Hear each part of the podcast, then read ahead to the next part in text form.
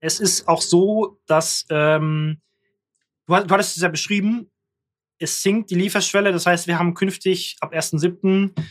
keine Lieferschwellen mehr pro Land, sondern nur noch eine EU-weite Lieferschwelle von 10.000 Euro nach meinem Kenntnisstand. Ja, genau. Und ähm, das heißt, es werden tendenziell deutlich mehr Online-Händler sich mit der Auslandsproblematik beschäftigen müssen.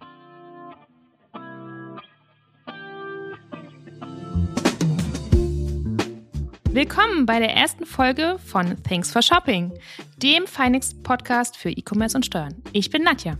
Hi und ich bin Saravan. Ähm, wir haben heute zu Gast, also unser erster Gast bei unserem äh, neuen Podcast, ist der Matthias Almendinger von Textu.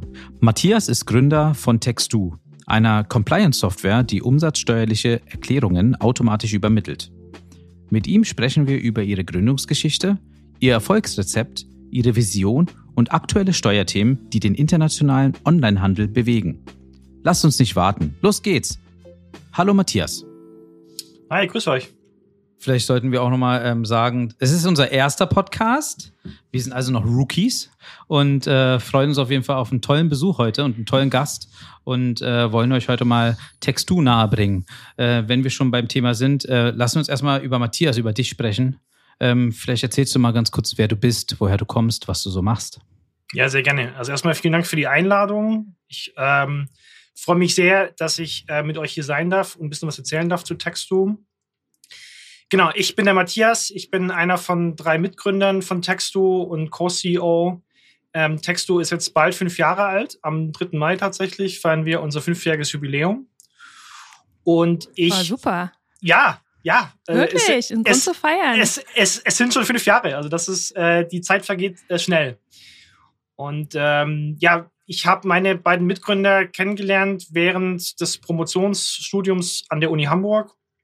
Ähm, also vielleicht vorausgeschickt, ähm, wir kommen auch aus Hamburg. Ähm, und ähm, ich habe die beiden Gründer damit, damit kennengelernt. Und dann haben wir, wir haben immer so ein bisschen herumgesponnen, was könnte man machen. Wir hatten alle Lust zu gründen.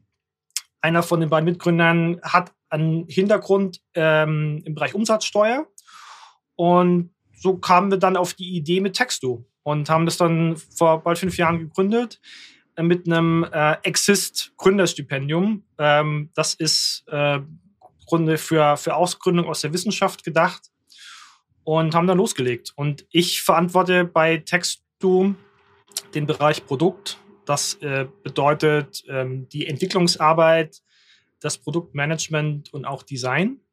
Mein Hintergrund ist aber äh, betriebswirtschaftlich. Also ich habe BWL studiert und äh, hatte da auch Schwerpunkte gehabt im Bereich Steuer, Lehre. Ähm, und von daher habe ich eher so den Zahlenhintergrund und habe mir dann aber nach dem Studium das Programmieren beigebracht.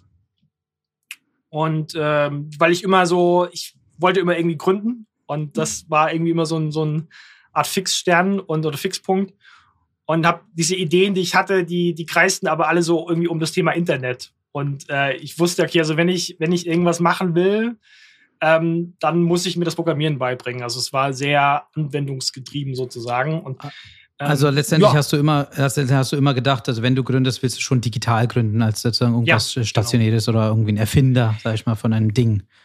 Genau, richtig. Genau. Also okay. es äh, dreht es sich immer ums, ums Internet in irgendeiner Form. Und ähm, genau, im ersten Schritt war dann sozusagen, mir das beizubringen, das Programmieren. Und, und dann ist es aber so, du brauchst dafür auch ein gutes Team. Ein Team, was ähm, ja 100 Prozent bringt und ähm, auch, wo du auch das Gefühl hast, okay, das sind jetzt Leute, denen, denen kann ich vertrauen und die können auf mich zählen und ich kann auf sie zählen. Und das habe ich in den beiden gefunden. Und ich, wir kennen uns also, wie gesagt, schon relativ lange. Ich ähm, sind es jetzt teilweise mehr als zehn Jahre, dass wir uns kennen und wir kannten uns quasi auch schon vier, fünf Jahre, bevor wir zusammen gegründet haben. Und ich glaube, das ist auch ein ganz großer Vorteil, wenn du halt deine Mitgründer schon ganz gut kennst. Sehr gut, auf jeden Fall. Also wir haben jetzt schon ein paar Mal Text-Du gehört, wir haben jetzt schon ein paar Mal Umsatzsteuer gehört. Ähm, ich glaube, ein paar Hörer kennen Text-Du ja vielleicht noch nicht. Ähm, und daher wäre es super, wenn du vielleicht mal ganz kurz ein paar Worte noch dazu sagst, was Text-Du genau ist und macht. Mhm, sehr gerne. Unsere Zielgruppe sind Online-Händler. Und wir kümmern uns um deren Compliance. Und Compliance heißt also, wir kümmern uns darum, dass das Thema Compliance, also das Befolgen von Regeln, für sie kein Hindernis ist. Also wir wollen, wir wollen es auch kleinen und mittleren Online-Händlern möglichst einfach machen, grenzenlos zu handeln. So kannst du sagen. Das ist es, was wir machen. Sehr Hab, schön, sehr schön. Habt ihr äh, mit Online-Händlern zu tun gehabt, als ihr eine Gründungsidee gesucht habt? Oder wie seid ihr drauf gekommen? das zu verknüpfen. Also ihr seid ja, glaube ich, so ziemlich die Ersten, die, die ähm, so eine Compliance-Software entwickelt haben. Genau. Ähm, wie kam es dazu? Ja, das ähm, kam tatsächlich daher, dass, dass der Roger, einer von meinen beiden Mitgründern, hatte während seines Promotionsstudiums Steuerberater beraten zu dem Thema E-Commerce.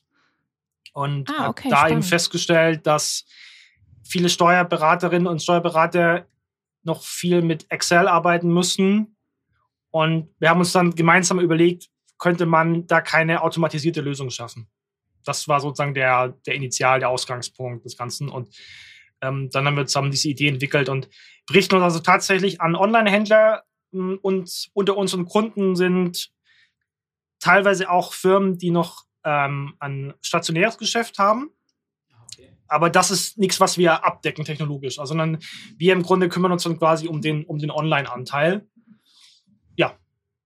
Kannst du das mal an so einem Beispiel erklären, wie das genau läuft? Also ich, ich bin immer so ein, so, ein, so ein Mensch, der muss sich so Dinge vorstellen, damit er versteht, wie es funktioniert. Kannst du vielleicht irgendwie anhand vom Beispiel sagen, der Online-Händler weiß nicht, verkauft jetzt auf im eigenen Shop oder muss er im Ausland verkaufen oder ist für eure Software für Deutschland gut? Irgendwie so? Kannst du das Sehr gerne. an einem Beispiel?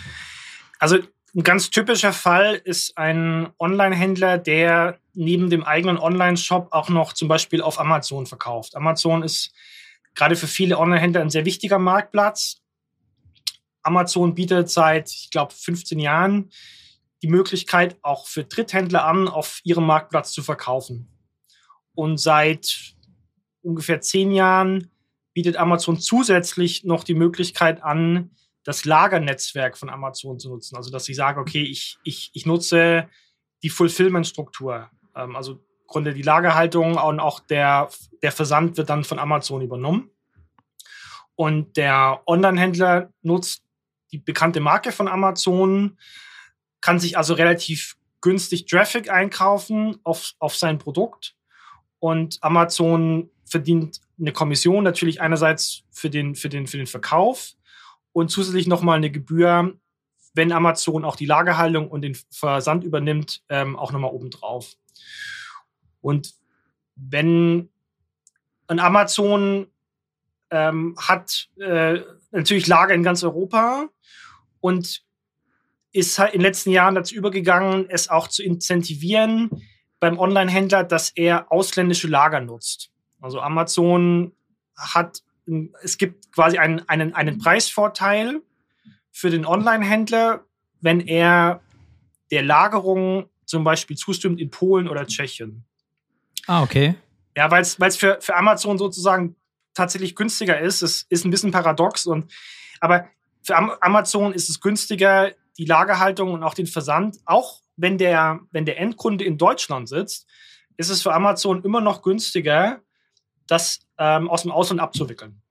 Verstehe. Also das ist ja natürlich auch bekannt unter Amazon FBA, ne? Also Fulfillment genau, bei Amazon. Das ist dieses, dieses Programm FBA, Fulfillment bei Amazon.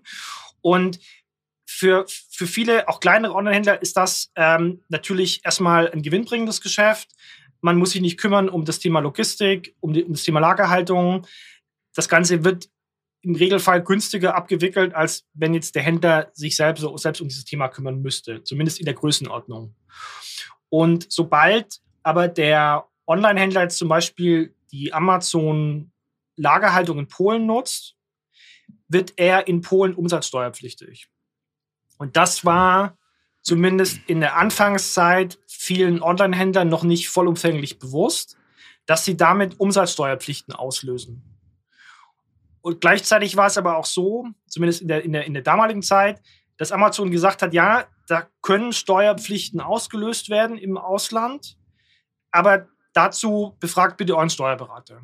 Und Stimmt, Amazon hat das so ein bisschen äh, weggeschoben von sich. Hat das so ein ne? bisschen, hat das so ein bisschen ja. weggeschoben, genau. Kann ich mich auch noch erinnern, ja. Ja, ja das wäre jetzt mal meine Frage gewesen, ob da nicht, warum da nicht ein, ein, ein letztendlich ein Hinweis kommt. Also das ist jetzt schon ein kleiner Hinweis, sag ich mal, und schiebt es von sich weg, Amazon, aber Amazon unterstützt an der Hinsicht den neuen Online-Händler, der dann mal auf den Marktplatz kommt, nicht so richtig. Das kann man so sagen, ja. ja okay. Ja. Aber gleichzeitig war es natürlich für uns auch, ähm, ich sag mal, ein guter, eine gute Möglichkeit, diesen, diesen, diesen Markt einzutreten, das muss man auch sagen. Mhm. Und ähm, ja, und, und wir haben dann im Grunde angefangen, diese, diese Umsatzsteuer die, oder diesen, die, für den Händler den Umsatzsteuerverpflichtungen im Ausland nachzukommen. Das heißt, wir, wir unterstützen ihn dabei, vor allem im, im Ausland ähm, diesen Umsatzsteuerpflichten nachzukommen. Das, das ist, das war quasi der Anfang oder das war so das erste Produkt, was wir hatten. Okay. Mhm. Habt ihr selber denn, äh, bevor ihr gestartet seid mit Textur, habt ihr dann selber auch als Online-Händler irgendwie was abgewickelt, um euch Knowledge äh, reinzuholen? Oder wie kamt ihr? Also ihr müsst Das war tatsächlich eine Idee. Das war tatsächlich eine Idee. Wir hatten uns, wir hatten überlegt, ob wir das machen sollen, weil der Punkt ist auch, also wir wollen es dem Online-Händler so einfach wie möglich machen. Und dazu gehört auch, dass er nach der Buchung von Textu im Grunde nur noch einmal sein Amazon-Konto verknüpfen muss mit Textu und danach soll alles automatisch funktionieren. Das heißt, wir brauchten Zugriff auf die Programmierschnittstelle von, von Amazon und wollten es ja irgendwie testen. Und wir hatten ja, wir hatten mhm. damals natürlich keinen Kunden gehabt. Und dann haben wir so, okay, wie, wie können wir das jetzt sinnvoll testen mit Echtdaten? Und waren wirklich kurz davor, unseren eigenen Online-Shop ähm, zu starten, nur für den Zweck, um diese Amazon-Schnittstelle zu testen. Wir hatten das mhm. was wir verkaufen. Wir hatten dann, ich glaube, wir hatten mal kurz, kurz, kurz Tee uns überlegt, dass wir, dass wir das verkaufen auf Amazon oder Handyhüllen. Das waren so die beiden. Das waren so die, das, sehr das, das, das, waren so die, das waren so die beiden Sachen. Wir hatten damals tatsächlich schon ähm, uns irgendwie Muster zusenden lassen von chinesischen Produzenten, um, um quasi schon mal das Produkt auszuwählen, was wir dann verkaufen wollten. Sehr nice. Es kam dann anders. Es kam dann tatsächlich anders, weil im Grunde kurz bevor wir das dann starten wollten, ähm, kamen wir über einen, wurde uns über einen Kontakt der erste Kunde vermittelt, der ja, damals der erste Kunde war. Und das ist ein Online-Händler hier aus Hamburg, mit dem wir auch immer noch zusammenarbeiten, der ist auch immer noch Kunde bei uns, der, der zahlt auch nichts für seinen Service, ähm, der kriegt es für immer kostenlos natürlich und der ist auch super happy mit uns. Und das hat uns quasi diesen Schritt erspart und mit dem konnten wir das auch in Ruhe testen, mit dem testen wir auch immer gerne wieder neue Sachen, der ist da super offen und äh, auch echt ein, echt ein guter Freund geworden. Und bei den Schnittstellen zu Amazon, ähm, ähm, musstet ihr da mit Amazon irgendwie sprechen? Wie läuft das? Wie kann ich mir das als Nicht-Techie äh, äh, vorstellen? Wie, wie setzt man so eine Schnittstelle auf? Oder kann man das automatisch andocken? Oder wie geht es? Genau, es ist eher so automatisch andocken. Das heißt, okay. der Online-Händler muss einmal in seinem in seinem, in seinem Amazon Backend, also quasi jeder, jeder Amazon, jeder Online-Händler, wenn er über Amazon verkauft, hat im Grunde so eine so eine Oberfläche, auf, auf der er zum Beispiel seinen, seinen Warenbestand pflegt, seine Preise pflegt. Daraus kann er auch zum Beispiel jetzt Werbung aussteuern auf Amazon. Und er kann eben auch Drittentwicklern, wie wir dann in dem Augenblick einer sind, Zugriff verschaffen auf sein Amazon-Konto. Das heißt, er muss ein paar Schritte ausführen in seinem Amazon-Konto. Dann wird so eine Art Passwort erzeugt, ein, ein API-Schlüssel. Und diesen Schlüssel muss er bei uns eintragen. Und das ermöglicht einmalig uns, oder wie? Einmalig, einmalig, einmalig. Mhm. Das heißt, es ist so, dass ähm, der nach einer gewissen Zeit abläuft, dann kriegt der Händler aber auch noch mal äh, eine Info, du musst es einmal erneuern. Aber grundsätzlich muss er diesen Schritt nur einmalig machen. Der fügt dann diesen Schlüssel bei uns ein und das ermöglicht uns mit unserer Software automatisch zuzugreifen auf die Verkäufe, die der Onlinehändler hatte auf, auf Amazon. Und da sind dann auch tatsächlich auch alle Amazon-Marktplätze in Europa abgedeckt. Also wir haben dann Amazon.de dabei, .fr, co.uk, alle Amazon-Marktplätze, die es in Europa gibt. Ah, okay, cool, sehr gut. Ähm, nur mal kurz zur Frage, auf dem Markt, äh, gibt es denn Mitbewerber letztendlich oder beziehungsweise wenn es auch Mitbewerber gibt, was unterscheidet euch äh, von den anderen ähm, Mitbewerbern auf dem Markt, die letztendlich die ähnliche Dienstleistung dem Online-Händler bieten? Ja, was wie uns auszeichnet, ist ein automatisierter Ansatz. Also wir versuchen wirklich dem Online-Händler möglichst viele Schritte zu ersparen. Es gibt andere Firmen, die in einem ähnlichen Bereich unterwegs sind, aber da funktioniert es dann zum Beispiel so, dass der Online-Händler sich einen Bericht runterladen muss aus diesem, aus dieser Amazon-Oberfläche, die ich gerade angesprochen habe, mhm. den dann wiederum hochladen muss bei seinem Anbieter. Das sind Schritte, die wollen wir vermeiden. Wir wollen es möglichst nahtlos gestalten, die, die Erfahrung, die der Online-Händler mit uns hat. Das, glaube ich, unterscheidet uns. Ähm, wir haben zusätzlich nicht nur eine Anbindung zu Amazon, wir haben auch eine Anbindung zu einer ganzen Reihe von weiteren Shop-Systemen in der Breite, wie sie, glaube ich, einmalig ist. Okay. Wir haben Anbindungen äh, zu eBay, zu Shopify, was ja auch ein sehr beliebtes ähm, Shop-System ist. Äh, wir haben Anbindungen zu ausländischen Marktplätzen, zum Beispiel C-Discount in Frankreich. Wir haben Anbindungen zu ERP-Systemen wie zum Beispiel JTL oder Plenty Markets. Mhm. Und zusätzlich haben wir unsererseits auch nochmal eine eigene Programmierschnittstelle. Das heißt, im Grunde das, was Amazon Entwicklern wie uns anbietet, ja. bieten wir gleichzeitig auch anderen Entwicklern an. Und für andere Entwickler ist es dann sehr leicht, Anbindungen zu bauen an Texto. Das heißt, wenn jetzt zum Beispiel ein Online-Händler zum Beispiel ein Warenwirtschaftssystem nutzen würde, was wir nicht unterstützen, hm. könnte er oder mit Hilfe von einer Agentur zum Beispiel oder ja, einem, einem, einem externen Programmierer, Programmiererin, könnte er eine eigene Anbindung bauen zu Texto. Andersrum das, könnten natürlich auch andere Shopsysteme oder, oder Warenwirtschaftssysteme oder ERP-Systeme, je nachdem, auf euch zukommen und sagen, wir wollen dich jetzt an euch anbinden, letztendlich.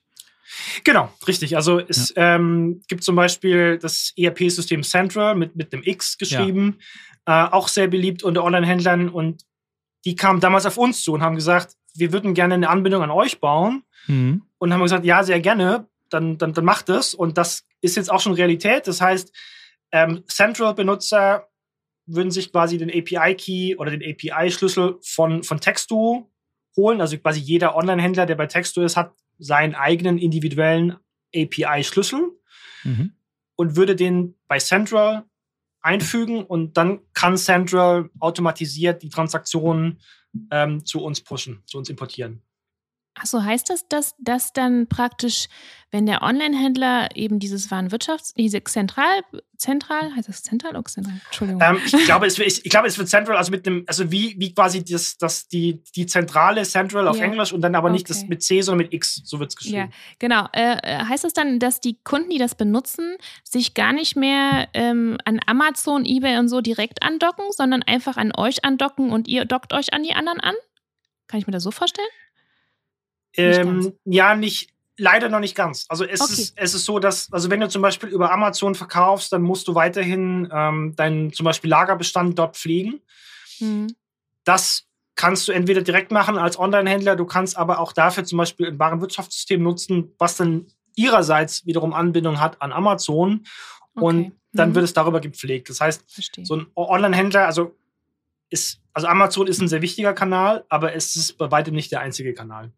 Ja, aber genau, aber wenn ich schon höre, du sagst ja immer so, noch nicht und so weiter. Also deine Vision von dem Produkt ist letztendlich noch nicht dort angekommen, wo es eigentlich sein sollte oder du es willst.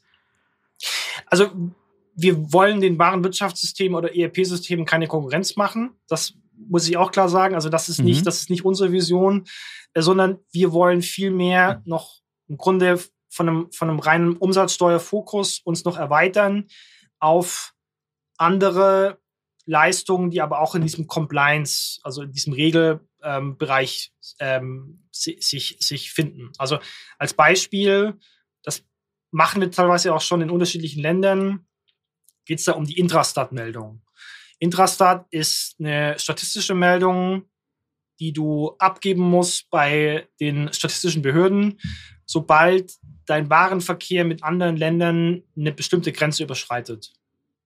Ah, okay. Und genau, und, und das ist zum Beispiel, wäre ein Beispiel für eine benachbarte oder für einen benachbarten Service, ähm, wo wir uns breiter aufstellen wollen. Das ist, das ist auf jeden Fall ein Punkt. Ein anderer Punkt, wo wir uns erweitern wollen, ist, wir wollen uns tatsächlich noch, noch tiefer integrieren in Shopsysteme rein. Das heißt, wir wollen zum Beispiel ähm, die Möglichkeit schaffen, dass man als, als Betreiber von so einem Shop-System Texto integrieren kann. Das heißt, wir mhm. wollen im Grunde die, die Leistung, die wir anbieten, zum Beispiel die Beurteilung von Transaktionen, wollen wir integrieren in Drittsysteme. Das heißt, wir wollen ähm, jemanden, der jetzt zum Beispiel seinen eigenen Online-Shop hat, dem ermöglichen, dass er, sobald der Kunde äh, zum Checkout kommt, ihm da ermöglichen, den korrekten Umsatzsteuersatz anzuzeigen. Okay, verstehe. Boah, spannend. Spannende das ist auf jeden Fall spannende ja. Geschichte und eine coole Vision, gebe ich ehrlich zu. Ähm, und und, und äh, wenn wir schon dabei sind, also ich, ich, ich bin ja nicht der Steuerberater von uns beiden, ne? aber, aber ich bringe mal jetzt ein Thema auf, was ständig aufploppt bei Nadja. Ähm, und das ist, zurzeit ist es das, ich nenne es jetzt mal kurz, bevor wir es erklären, das MOS was dann zu OS wird letztendlich. Und so jetzt mal ausgesprochen Mini One-Stop-Shop, was ihr letztendlich auch, wo ihr hilft. Äh, und ähm, ich weiß ja auch von Roger, dass ihr schon äh, an dem Thema OS seid. Aber ähm, ja, Nadja, vielleicht gibst du noch mal kurz die Info von deiner Seite als Steuerberater-Auge, sozusagen ja. mit dem Steuerberaterinnen-Auge. Ähm, was so genau unter Moss und Ost zu verstehen ist. Okay, also ja, kurz, kurze ähm, äh, Info dazu. Also Moss ist Mini One-Stop-Shop. Das ähm, sind praktisch für einen bestimmten Teilnehmerkreis, der das nutzen kann, kann man zentral Umsatzsteuermeldungen zu, in verschiedene Länder machen. Das heißt, einer verkauft seine Leistung nach Frankreich, äh, Holland, Niederlande äh, und Deutschland und jetzt muss er sich nicht überall anmelden, sondern kann das eben über das Bundeszentralamt für Steuern einmalig machen und das Bundeszentralamt für Steuern leitet das weiter. Und das haben äh, hat die EU jetzt eine Weile ausprobiert und fand das ganz gut. Also seit 2015 gibt es das. Und ähm, jetzt ab 1.7. große Neuerung überall in den Medien. Ähm, Textu kann auch äh, ein Lied davon singen, glaube ich. Äh, wird aus Moss Oss, also Mini fällt weg und diese, diese ganze Systematik wird eben für Online-Händler geöffnet. Für alle Online-Händler. Also nicht nur für äh, Online-Händler, die bestimmte Dienstleistungen erbringen. Genau. Und äh, was passiert da? Also die, es gibt sogenannte Lieferschwellen die äh, sinken rapide. Das heißt, eigentlich muss der Online-Händler sich jetzt ziemlich zeitnah in den Ländern registrieren und damit steigt der Verwaltungsdruck. Und um das äh, in den Griff zu bekommen, äh, wird eben dieses Verfahren jetzt geöffnet für alle äh, Online-Händler, die das, also für die meisten Online-Händler, so sage ich es mal. Richtig, Matthias? Ich bin kein Steuerberater, aber äh, insofern, das sage ich immer du mit als Disclaimer. Roger bestimmt. Wir, wir, wollen, wir wollen auch nicht äh, den, den Steuerberater ersetzen. Aber nach meinem Kenntnisstand ist es genau das, wie du beschreibst, genau. Genau, und damit fällt natürlich so ein bisschen eure Dienstleistung eventuell auch weg, weil ihr macht ja diese Steuermeldung in den verschiedenen Ländern. Würde man vielleicht vermuten auf den ersten Blick, aber die, die tatsächliche Lage ist, es wird sogar noch eher komplexer werden. Mhm. Und ähm, zum einen ist es ja so, ähm, mit, mit dieser, du, kannst, also, oder ich fange nochmal anders an, nicht alle Online-Händler können diesen One-Stop-Shop nutzen oder zumindest nicht exklusiv nutzen. Sobald du zum Beispiel ein Lager betreibst im Ausland, und das tun nun mal viele Online-Händler, gerade auch wegen der Amazon-FBA-Geschichte, ja. ähm, dann musst du zum Beispiel den Verbringungsteil, Amazon bewegt ja deine Ware, ähm, weiterhin in dem jeweiligen Land melden. Du kannst nur sozusagen den, das, was du wirklich an Fernverkäufen erzielt hast, das kannst du, über, kannst du melden über den One-Stop-Shop. Ähm, den Verbringungsteil, den musst du weiterhin lokal melden.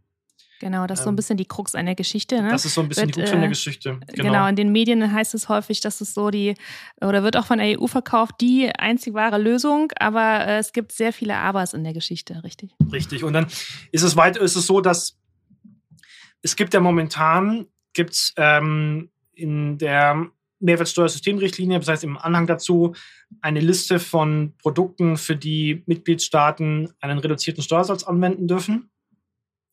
Und diese Liste fällt weg. Das heißt, die Mitgliedstaaten haben künftig mehr freie Hand, was ähm, die Steuersätze angeht. Und auch das bringt natürlich nochmal mehr Komplexität in die Situation. Und vielleicht noch ein drittes.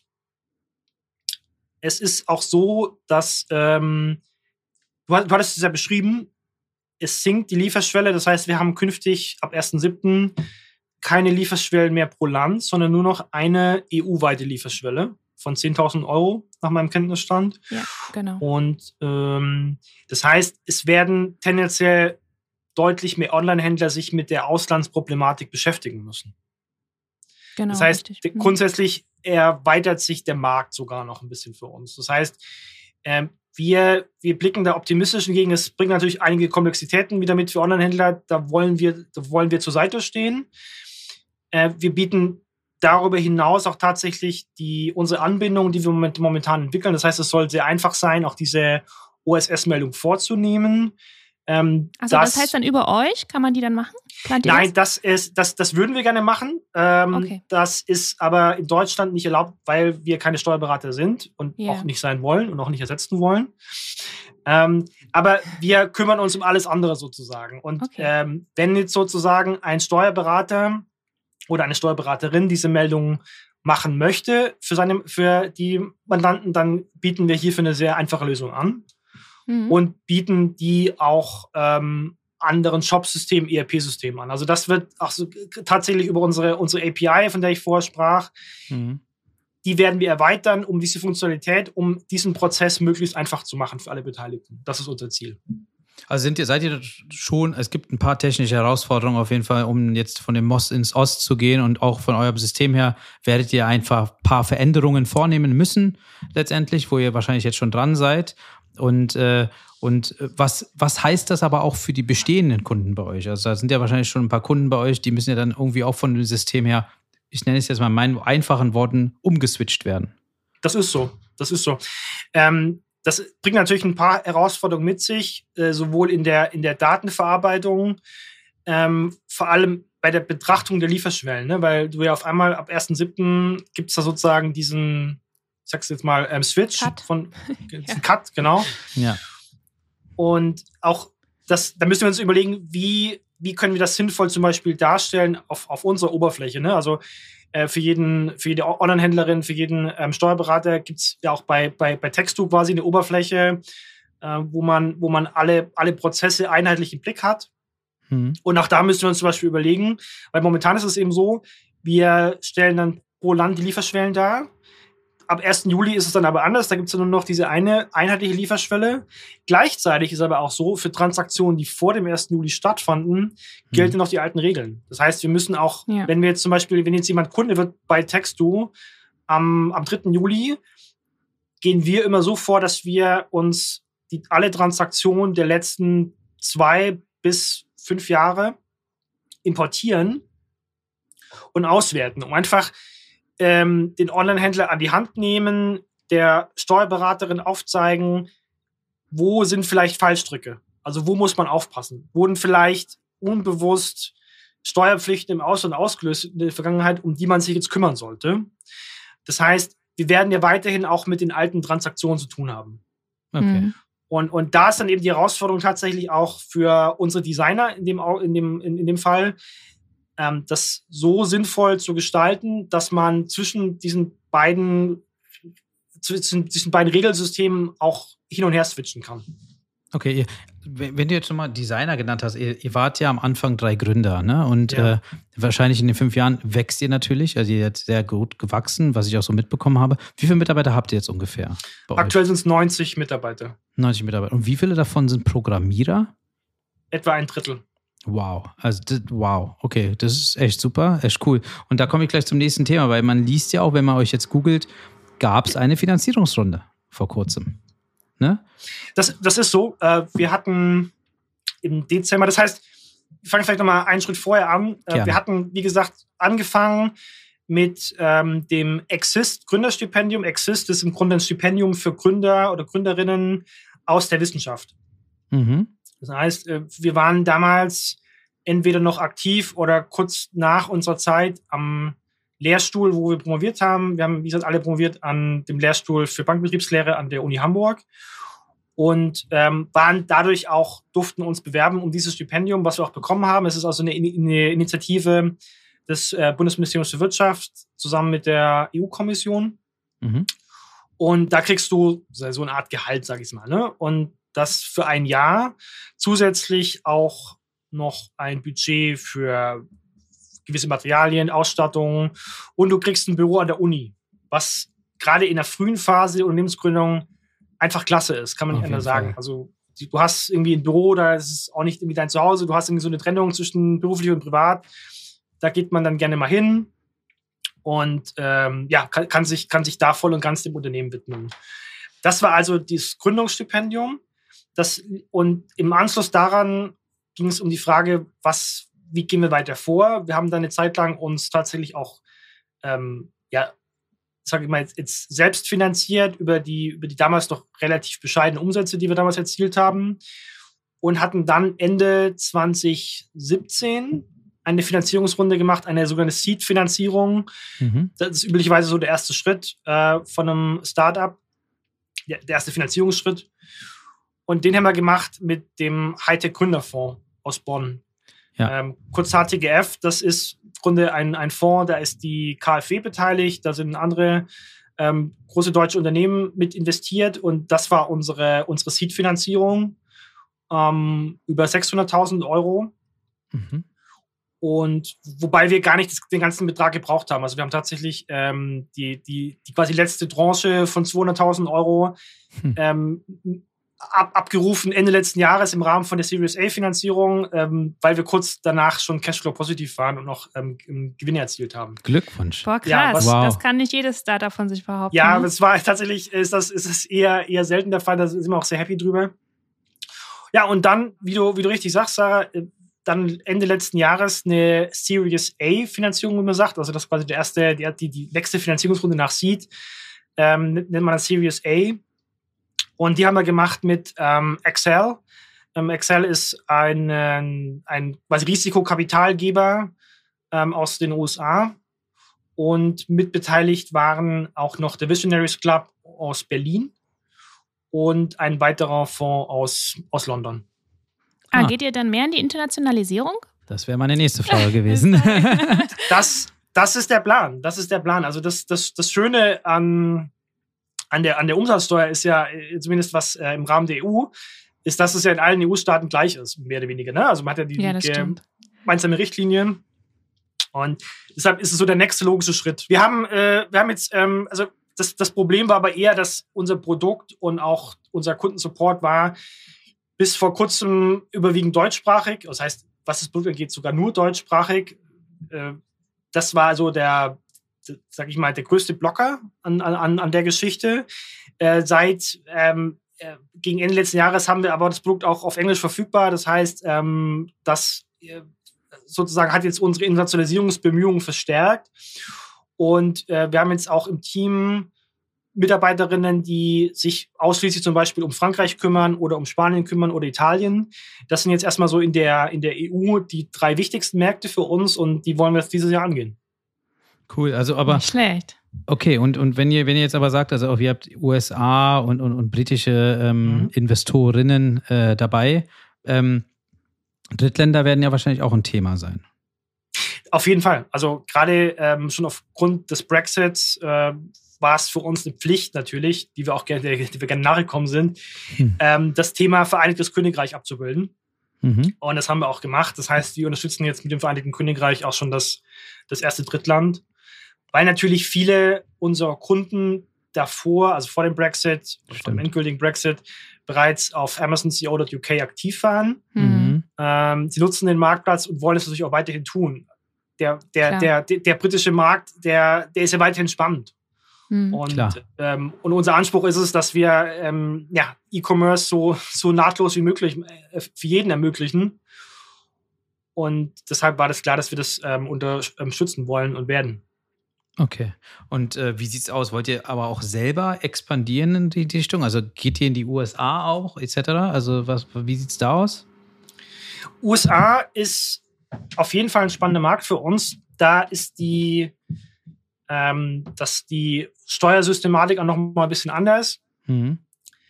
Ähm, ist auf jeden Fall ein Markt, den wir uns angucken, aber das ist jetzt nichts, was wir dieses Jahr machen werden, sondern das ist dann ähm, eher was für die, die mittelbare Zukunft. Okay. Und eure Pläne auch letztendlich vom, vom Team her, also Mitarbeiterinnen, die ihr jetzt habt, ihr seid jetzt, du hast 90 gesagt. Ähm, wo genau. ist da der Plan letztendlich auch zu wachsen? Wo wollt ihr sein am Ende des Jahres? Wir wollen Ende des Jahres ähm, Richtung 200 Mitarbeiter gehen. Mhm. Mhm. Also wir haben uns da einiges vorgenommen. Wir haben eine ganze Reihe offener Stellen und freuen uns da ähm, über, über gute Bewerberinnen und Bewerber. Sehr gut. Also war es auch, wenn wir gleich auch in dem Podcast hier so, ja. also wer sich jemand bewerben möchte bei Textu, geht auf die Seite, meldet euch entweder bei uns, ne, wir geben es auch gerne weiter. ja, genau. Nee, alles klar. Super. Und wieso, das sind auch, das ist auch, auch tatsächlich in allen Bereichen. Also natürlich suchen wir Entwicklerinnen und Entwickler, das, das ist, ähm, da geht es, glaube ich, vielen Unternehmen so, dass die ähm, hm. ähm, da, da suchen, aber wir suchen eben natürlich auch ähm, äh, Verstärkung für den Bereich Customer Support. Ähm, das ist ein großes Thema. Wir suchen Verstärkung für den Bereich Sales, äh, für Marketing ähm, und auch für Steuern tatsächlich. Also das heißt, wir, wir haben jetzt ein, ein Team aufgebaut, intern, der Roger, den, den du ja auch kennst, der äh, ja. führt dieses Team. Das nennt sich bei uns Knowledge. Mhm. Und das soll sozusagen das, das Wissen, was es so gibt über die, über die Regulierung, die wir im Auge behalten sollten, ähm, aufsaugen, wenn du so möchtest, und mhm. das in, in einer Form aufbereiten, wie es der, das, der Rest des Teams für sich nutzen kann. Also da, deren Zielgruppe sind dann zum Beispiel Entwickler oder auch das Marketingteam, das Vertriebsteam. Wir wollen immer sicherstellen, zu jedem Zeitpunkt, dass ganz Texto über das notwendige Wissen verfügt. Mhm. Und das gelingt uns, indem wir so ein Inhouse-Team aufbauen von Experten, ähm, da haben wir tatsächlich auch gerade zum 1. April die erste Steuerberaterin bei uns begrüßen dürfen im Team. Das freut uns auch sehr. Und ihr geht aber auch nach außen mit diesem Wissen, ne? Also das finde ich schon sehr ungewöhnlich für ein Unternehmen. Also ihr pflegt ja euren Blog sehr, ähm, postet sehr viel Beiträge zum Thema Umsatzsteuer und Onlinehandel. Also das ist auch sehr außergewöhnlich, finde ich. Super. Also ich empfehle das auch immer äh, Mandanten da zu lesen und auch Steuerberatern, weil es wirklich äh, toll ist. Aber es gehen ja nicht alle so, so, so selbstlos mit ihrem Wissen um, so nenne ich es mal. Ist das eine Strategie von euch? Ist, wolltet ihr so eine Art Community aufbauen vielleicht oder was steckt dahinter? Genau, also das war auf jeden Fall eine, ähm, ein, ein, ein Treiber zu Beginn, dass wir gesagt haben, okay, wie kriegen wir jetzt das, wie kriegen wir jetzt unser Produkt an den Markt? Und mhm. äh, zu Beginn hast du kein Geld für gar nichts. Und dann ja. war der, der, der, der naheliegende Schritt, so einen Blog zu haben. Und wir haben ja. früh gesagt, okay, ähm, wenn wir quasi unser, unser Wissen teilen mit möglichst vielen Leuten, dann finden die das vielleicht gut und überlegen sich, okay, was ist eigentlich dieses Text, was in diesem Blog steht? Also das, der, der, das, der, das Ziel des Blogs ist tatsächlich die reine Wissensvermittlung. Ähm, aber wir wollen natürlich darüber auch uns positionieren als, als Marke und sagen, okay, das ist jetzt eine Firma, ähm, die, die primär mal das Wissen vermitteln möchte.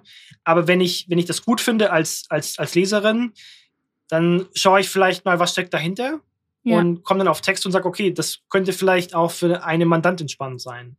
Das war so der Gedanke. Also, dass wir im Grunde über den Content ähm, das notwendige Vertrauen aufbauen, zu zeigen, okay, der Marke kann ich, kann ich vertrauen. Und wenn ich mal ein Problem habe im Bereich Umsatzsteuer, E-Commerce, dann könnte vielleicht Textu der richtige Ansprechpartner sein das war so ein bisschen ähm, dahinter die ähm, Strategie. Und das ist uns, glaube ich, auch ganz gut gelungen. Ähm, der, der, der Blog, den du angesprochen hast, der ist ähm, mittlerweile, glaube ich, ganz, ganz beliebt.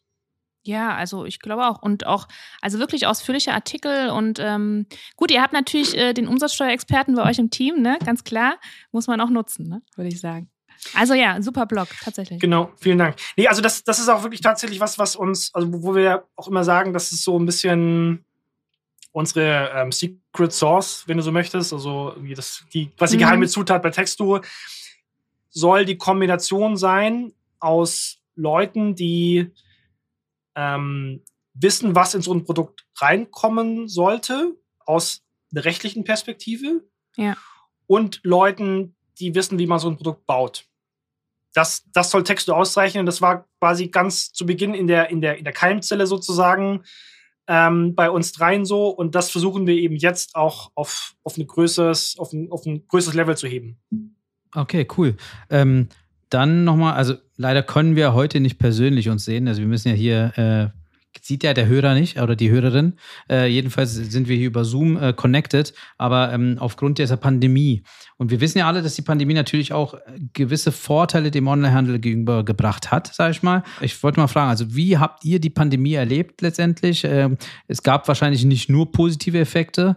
Ähm, Wenn es negative Effekte waren, was waren die? Ich äh, fange mal vielleicht mal mit den negativen Effekten an. Mhm. Ähm, das war natürlich ein, so, dass wir erstmal von zu Hause aus arbeiten mussten. Das war jetzt nicht für jeden positiv. Also klar, es gibt vielleicht eine ganze Reihe von Leuten, die sagt, hey, cool, ich darf von zu Hause arbeiten, aber für ganz viele Leute, und das darf man auch nicht vergessen in der Diskussion, ist es auch einfach ein super wichtiger Bezugspunkt, in ein Büro zu kommen mhm. und, und Leute zu sehen. Ja, und ich glaube halt, es besteht latent die Gefahr, dass viele Leute zu Hause vereinsamen. Mhm. Und ja, das deshalb, stimmt. also das würde ich tatsächlich eher als negativen Effekt beschreiben. Wir waren, ähm, das war also im März, April letzten Jahres, auch tatsächlich dann sechs Wochen ähm, komplett ähm, im Homeoffice mhm. und sind seitdem so, ähm, haben danach so angefangen, die Büros so ganz vorsichtig wieder aufzumachen mit quasi Obergrenzen, wie viele Leute dürfen ins Büro kommen. Ähm, aber wir kamen quasi nie mehr zurück zu der vollen Kapazität. Und gleichzeitig hat es aber auch gezeigt, dass es grundsätzlich möglich ist, von zu Hause mhm. aus zu arbeiten. Also wir waren sehr flexibel natürlich. Jeder hat einen Laptop. Wir konnten im Grunde von jetzt auf nachher von, von zu Hause aus arbeiten. Das, das war kein Problem. Und es hat sich jetzt gezeigt, dass es eben für eine ganze Reihe von Leuten auch gut funktioniert. Das heißt, wir werden auch nach der Pandemie ein Modell fahren, was sowas ermöglicht. Okay. So, aber das sind jetzt so die eher negativen Effekte. Die positiven Effekte würde ich sagen, klar, du hast, du hast es so angesprochen, ne? also rein wirtschaftlich ähm, haben natürlich Online-Händler von der Situation profitiert mhm. und dadurch mittelbar auch Texto. Also das ist, ähm, das kann man schon so sagen, ja. Auf jeden Fall hat es euch, auf jeden Fall hat, hat den Online-Handel auf jeden Fall nur positiv äh, irgendwie ähm, Wenigstens etwas. Ja, genau. Genau, ich meine, genau. der, der, der Trend war ja, glaube ich, schon vorher so ein bisschen ja. zu sehen, aber das hat das Ganze nochmal verstärkt. Also ich glaube, wir haben einfach jetzt nochmal so eine Entwicklung vorweggenommen, die sonst vielleicht vier, fünf Jahre gedauert hätte, ist dann in einem halben Jahr passiert. Auch ja. die Digitalisierung. Also ich habe heute mit einem Mitarbeiter im Finanzamt telefoniert ähm, und der sagte, ja, durch diese Pandemie bei allem Schlechten, aber plötzlich äh, klappt es doch recht zügig mit der Digitalisierung. Ne? Also was vorher irgendwie in fünf oder zehn Jahren nicht möglich war, äh, funktioniert jetzt. Also bei allem Schlechten ein bisschen was Positives. Ja. ja. Matthias, wir danken dir für deine Zeit. Ähm, ich hoffe, dir hat es Spaß gemacht, äh, mit uns so ein bisschen zu schnacken, ja. Und, äh, und wir haben auf jeden Fall viele Insights gewonnen und auch unsere Hörerinnen haben auf jeden Fall auch wahrscheinlich viel mehr jetzt Text zu kennenlernen können. Ähm, Ansonsten ähm, bleibt uns nur zu sagen, dass wir, wie gesagt, danke für deine Zeit, danke für dein Wissen und für, für den Talk. Ähm, und äh, viele, viele Grüße auf jeden Fall an euch, ans Team ähm, nach Hamburg. Und hoffentlich äh, sieht man sich mal demnächst irgendwie äh, persönlich wieder. Und äh, sobald es mit der Pandemie durch ist, äh, machen wir definitiv auch nochmal einen Podcast äh, in physischer Form, sag ich mal. Und, Sehr gerne. und ansonsten, wie gesagt, ans ganze Team, liebe, liebe Grüße genau. und bleibt liebe gesund. Ist wichtig. Und ähm, wenn du noch irgendwas loswerden möchtest, kannst du es gerne jetzt nochmal loswerden. Also erstmal vielen Dank an euch ähm, für auch für eure Zeit, dass ihr mich eingeladen habt. Hat mir großen Spaß gemacht. Ich ähm, war war cool. Ich, wie gesagt, also ich glaube, das, das Wichtigste in unserer Phase ist tatsächlich ähm, gute Kandidatinnen und Kandidaten zu finden für die offenen Stellen. Also wenn sich jemand, wenn sich jemand berufen fühlt, einfach auf, auf textu.com, t-a-x-d-o.com slash jobs und da findet ihr alle offenen Stellen. Prima, wir drücken euch die Daumen. Ja, wir drücken euch auf jeden Fall die Daumen. Alles Gute vielen dann, ne, Dank. ne, Matthias? Mach's vielen, gut. vielen Dank. Ebenso, Sehr macht's schön. gut. Bleibt Mach's gesund. Tschüss. Jo, tschüss. Ciao. Ein großes Dankeschön an euch, liebe Hörerinnen. Schön, dass ihr heute bei der ersten Folge Thanks for Shopping dabei wart. Wir hören uns hoffentlich in unserer nächsten Folge, Montag in zwei Wochen wieder. Und damit ihr die Folge nicht verpasst, abonniert diesen Podcast auf der Plattform eurer Wahl. Wir freuen uns über eure Bewertung. Bis dann!